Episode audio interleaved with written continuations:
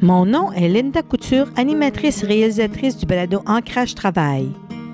Je vous invite à écouter cette courte entrevue avec une personne inspirante, un des maillons indispensables porteurs d'espoir et de vie dans le cadre du défi Chaîne de vie qui s'est déroulé en octobre 2022. Bonne écoute.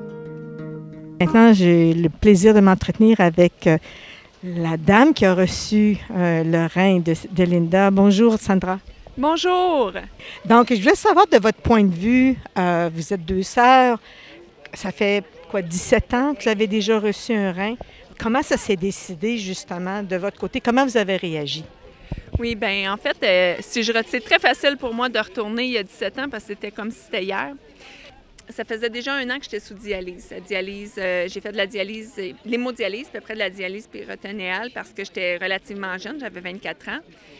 Puis ben, quand on fait de la dialyse péritonéale, on est.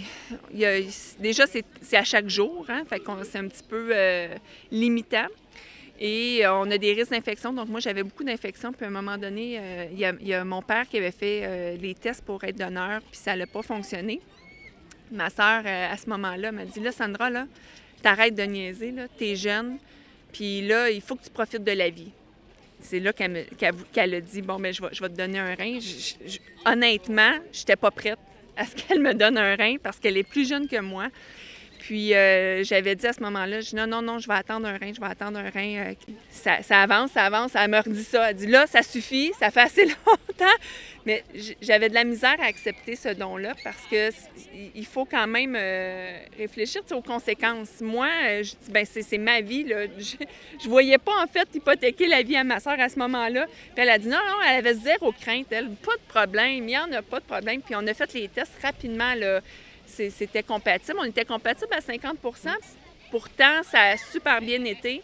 Euh, ma, qualité de vie, elle, a changé euh, du jour au lendemain, en fait. Même si j'ai eu des complications, c'est des complications qui se sont résolues avec le temps. Puis maintenant, ça fait 17 ans que, je suis greffée, que j'ai ce rein-là qui, est mon petit cadeau à moi. Ma soeur, elle s'attribue vraiment pas beaucoup de mérite par rapport à ça.